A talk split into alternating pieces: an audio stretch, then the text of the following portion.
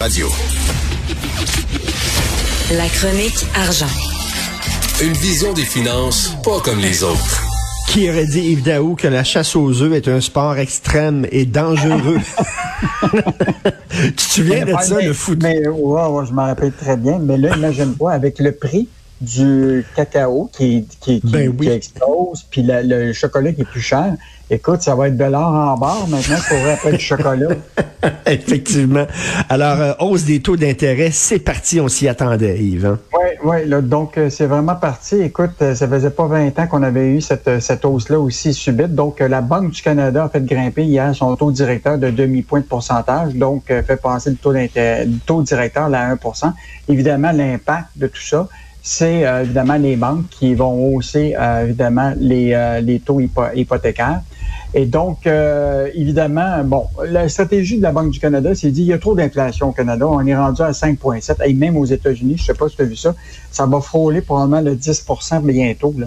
Donc, euh, le Canada s'en allait dans, probablement dans la même direction des, des États-Unis. Puis la Banque du Canada Wow. là, veut mettre euh, comme le bouchon là-dessus pour s'assurer qu'ils atteignent leur objectif d'avoir une inflation de à peu près 3% en 2023. Et pour faire ça, ben, tu hausses le- les taux d'intérêt.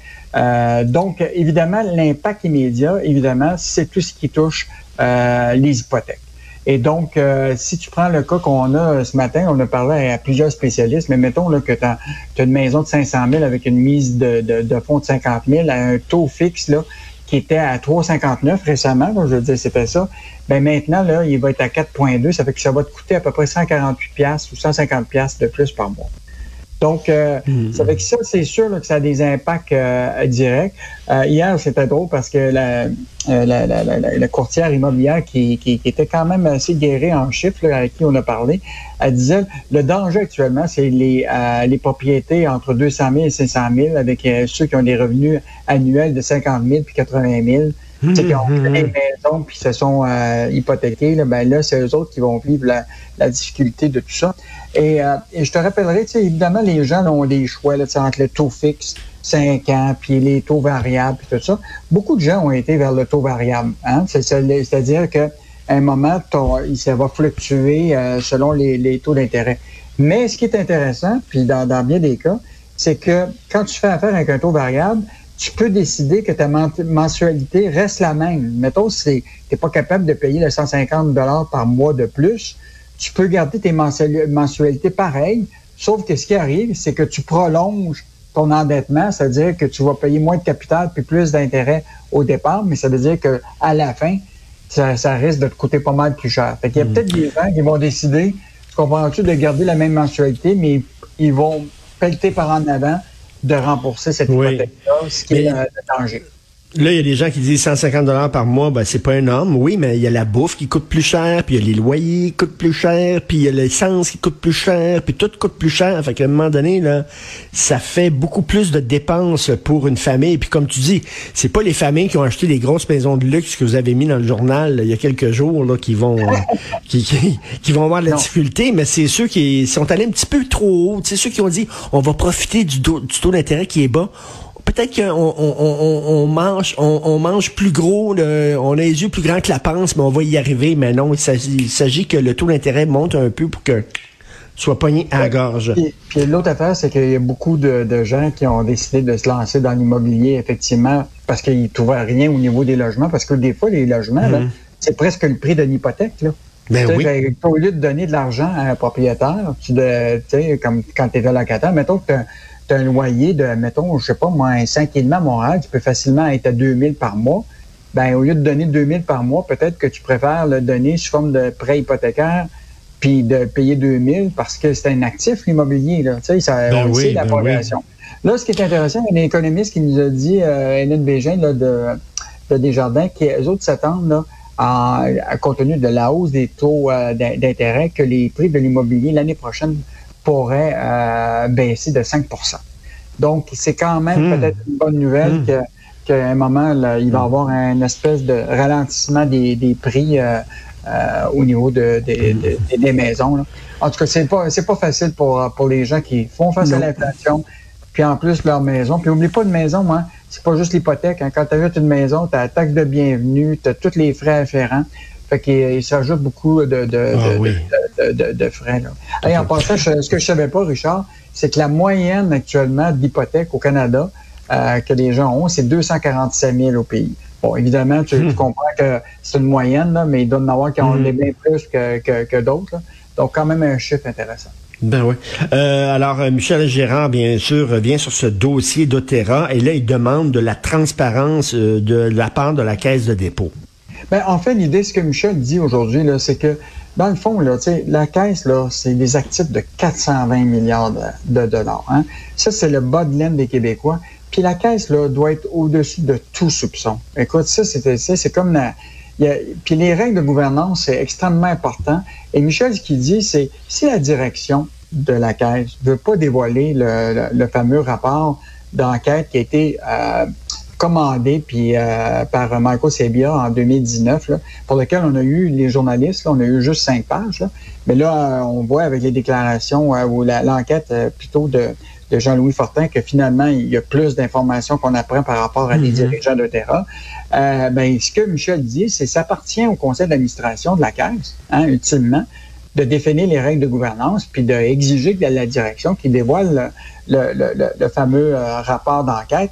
Euh, donc, Michel lance un appel tout simplement au conseil d'administration, puis il rappelle quand même que la loi sur la caisse de dépôt de placement, là, euh, dans le fond, là, celui qui est le grand responsable, c'est Éric Girard. Éric Girard, oui. c'est le grand patron, et euh, c'est lui qui euh, est là pour le moment. Lui, il dit qu'il pense que la caisse a fait le ménage. Il n'est pas question de dévoiler ce rapport-là. Il n'est pas question de donner plus de pouvoir à la vérifi- vérificatrice générale euh, au touchant la caisse. Euh, et en passant hier, euh, euh, Sylvain Larocque, notre journaliste, a appelé la caisse pour savoir s'il était pour rendre public.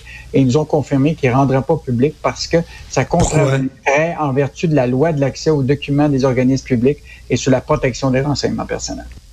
Donc, sale dos large, ça. Ça, C'est incroyable. Un gouver- il faut le rappeler, c'est un gouvernement qui a dit, là, M. Legault a dit, vous allez avoir le gouvernement le plus transparent de l'histoire du Québec. Tu te souviens de ça, Yves, qui a dit ça? Non, ouais, ouais, ouais. Puis pourtant, hier, dans, à à Nicolas Lachance, qui est au bureau parlementaire, le, Éric Girard a dit l'éthique, c'est non négociable. Selon lui, la situation de, de- de- du fameux VP, euh, M. Chin, qui était qui faisait partie de, de l'enquête, du bureau d'enquête, là, euh, M. Chin a eu lieu avant les changements en matière d'éthique qui ont été établis par la Société d'État. Mais si, effectivement, la Caisse a fait le, le- le- ménage, mais qu'elle qu'elle dévoile tout ce rapport-là, est-ce qu'il y a encore d'autres personnes au-delà de M. Chin Ben oui. ils n'ont pas d'affaire à faire des secrets puis des cachotteries avec notre bas de laine, avec notre argent.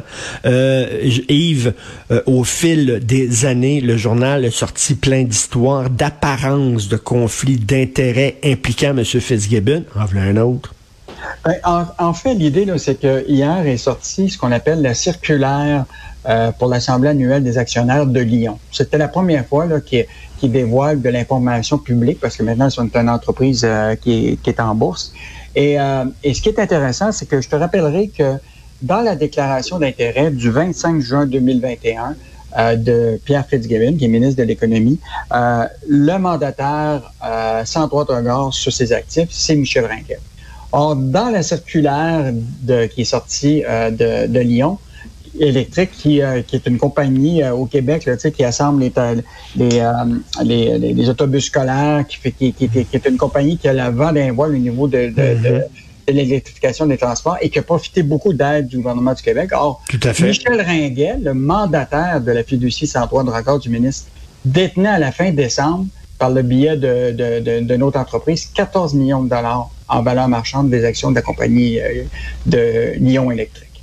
Euh, donc, euh, évidemment, y a- on ne dit pas que- que- que- que- qu'il y a un conflit d'intérêts. L'idée, c'est qu'ils ont profité beaucoup d'aide publique. Le mandataire des actifs à- au 25 juin 2021 était toujours euh, à l'époque Michel Ringuet. Et je veux juste te dire que ce matin, euh, le ministre Fitzgibbon a tweeté que, euh, tiens-toi bien, Michel Ringuet, un homme d'affaires reconnu, n'est plus mon mandataire. Il Oh! avait- donc, euh, donc, on apprend ça ce matin. Donc, juste sur un, par un Twitter. Et donc, beaucoup de questions. Est-ce, quand est-ce qu'il n'est plus mandataire? Est-ce que c'est depuis ce matin? Ben depuis oui. hier, depuis avant-hier? Euh, donc, notre journaliste Jean-Michel Genois va fouiller ça aujourd'hui. donc, Michel Ringuet ne serait plus le mandataire sans droit de regard des actifs de Pierre Fitzgibbon. Donc, ça va être à suivre ce dossier-là. Ben, j'imagine qu'ils savaient là, que ça s'en venait, là, que le journal allait sortir ça. Puis là, soudainement, oh, ils ont pris cette décision-là. Vieux motard que jamais, comme on dit. Merci, bon euh, long week-end de Pâques. Week Merci, bon long week-end. Bye.